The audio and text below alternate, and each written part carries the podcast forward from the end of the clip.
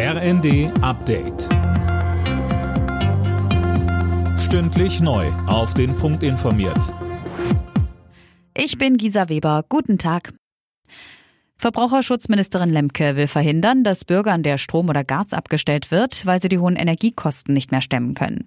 In der Bild am Sonntag hat sie deshalb ein Moratorium, also einen Aufschub für solche Strom- und Gassperren in Aussicht gestellt.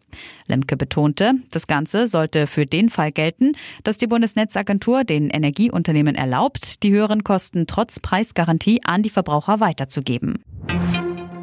Die Beiträge zur gesetzlichen Krankenversicherung könnten im nächsten Jahr stärker steigen als bislang geplant. Das hat die Chefin des AOK-Bundesverbands Reimann dem Handelsblatt gesagt. Philipp Nützig mit den Details. Reimann spricht von einer dramatischen Finanzlage. Die Kassen seien leer. Für die Pläne der Bundesregierung, etwa eine Gehaltserhöhung für das Pflegepersonal in Krankenhäusern, sieht sie keinen Spielraum. Gesundheitsminister Lauterbach hat bereits angekündigt, dass die Zusatzbeiträge der gesetzlichen Krankenkassen im nächsten Jahr um 0,3 Prozentpunkte steigen werden. Zusätzlich soll es einen Bundeszuschuss und einen Kredit geben. Ab morgen beginnt die Wartung der Gaspipeline Nord Stream 1. Die Leitung wird dann komplett heruntergefahren. Kanada hat unterdessen erlaubt, reparierte Gasturbinen für die Pipeline nach Deutschland zu schicken, trotz der Sanktionen gegen Russland.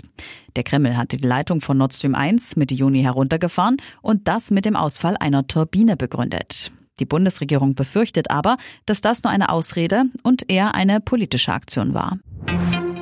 Und Max Verstappen startet beim Formel 1 Grand Prix von Österreich von der Pole Position.